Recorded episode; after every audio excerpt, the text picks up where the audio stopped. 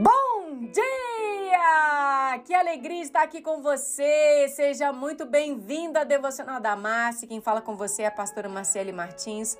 Já orei por você para que essa devocional venha falar de uma forma muito linda com você e que você possa ver Deus falando através dessa voz. Isaías 43, versículo 18 e 19 é um texto que eu gosto demais, me traz à memória esperança. Presta atenção no que a Bíblia diz. Não te lembra das coisas anteriores? Ou pondera sobre as coisas do passado? Ouça com atenção. Estou prestes a fazer coisas novas. Agora brotará. Você não vai mais ficar sabendo disso? Até porei um caminho no deserto e rios no deserto. Olha, Deus quer falar conosco que Ele é capaz de transformar o nosso deserto. Para que possamos nos contextualizar a respeito desse texto, Isaías ele profetizou aos filhos de Israel em um período sombrio da história. Eles estavam em cativeiros, eles perderam tudo o que eles pensavam que iria manter para sempre. E eles estavam doentes, tristes, desmotivados, cabisbaixos por causa da terra e as bênçãos que Deus lhe havia prometido. Você conhece alguém que tinha uma ótima lembrança de um passado ruim? Ela experimentou uma amnésia seletiva quando se trata de uma lembrança mais sombria quando nós voltamos para o Velho Testamento, um pouquinho ali em Êxodo, o período onde os israelitas saíram do Egito, caminharam por um mês e começaram a lembrar da panela de carne do Egito, onde eles haviam comido pão e carne, mas começaram a murmurar. E esse texto de Êxodo 16 vai falar da provisão de Deus trazendo do céu comida para eles, o maná. E eles reclamavam que Deus deveria matá-los em vez de trazê-lo para morrer de fome no deserto. Olha, querido, quando nós estudamos a palavra, a gente consegue absorver tantos detalhes e eu não podia deixar esses detalhes fora. Porque é que quando eles falam dessas panelas que eles têm saudade, aquelas panelas que eles lembravam com tanto carinho, eram enormes caldeirões cheios de resto, de caças, de animais descartados pelos seus opressores, pelos egípcios. Eles se lembravam do som da água borbulhando, do cheiro da carne fervendo, da barriga cheia.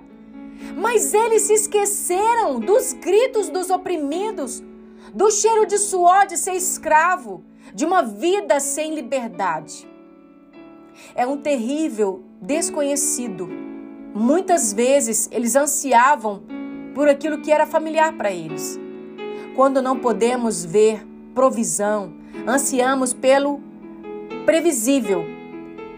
Em vez de insistir em Deus, desejamos a aparente segurança familiar dos nossos dias do passado. E eu quero trazer para você duas perspectivas das quais você pode escolher.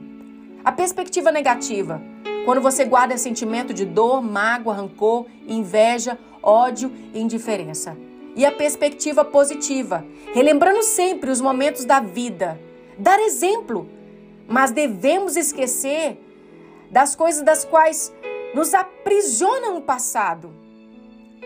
Não volte para a velha vida com sua escravidão e lágrima. Quando as pressões surgirem, meus irmãos, pressione as promessas de Deus. Traga à sua memória o que dá esperança. Em vez de se refugiar a velhos hábitos, corra para a liberdade, para o libertador. Colossenses 1, 21, 22 diz assim: que embora outrora vocês estivessem distantes, alienados e hostis para com ele, participando das coisas más, mas com Cristo agora os reconciliou com Deus e o seu corpo físico por meio da morte, a fim de apresentar-vos apresentar perante o Pai Santo, irrepreensíveis e irrepreensíveis. Deus, ele é capaz de transformar as áreas desérticas de sua vida em campos de bênção e de abundância. Você pode tornar uma vida de seca e inútil e permitir ser transformado em uma vida com propósito e graça. Não se lembre das coisas anteriores. Exerça fé para as coisas novas e futuras das quais Deus prometeu a você. Pressione para pressionar. Pai, em nome de Jesus, como somos agradecidos pela tua palavra. Que nos leva, lembra, Senhor, de deixarmos para trás as coisas que ficam, deixar as coisas anteriores, as coisas das quais nos levam uma lembrança da qual não nos permite viver o novo. Ah, Senhor, nos faça valorizar o agora. Nos faça valorizar o caminho que o Senhor vai abrir no deserto, o rio no deserto. Nos faça valorizar as perspectivas boas que o Senhor tem para nós, positivas. Nos faça ver que o seu filho Jesus morreu para que tivéssemos vida e vida eterna, para que pudéssemos ser santos e irrepreensíveis diante de ti. Ah, Senhor, sobre nós vem abundância graça. Nos abençoe e nos guarda. Continue em nome de Jesus, trazendo sobre nós o teu favor, a tua misericórdia. Nós clamamos a aceitação das bênçãos do nosso dia para hoje, essas promessas que todas as manhãs se renovam em nosso redor. Eu te agradeço pela oportunidade de ser uma mensageira da tua palavra para impactar os teus filhos, levá-los a um comprometimento com o hoje, o agora, o presente que o Senhor tem para eles. Obrigada, Senhor, em nome de Jesus. Foi muito bom estar com vocês, mas é muito importante você saber que o sucesso da caminhada cristã ela está totalmente ligada na prática daquilo que você aprende. Então agora é hora de exercitar.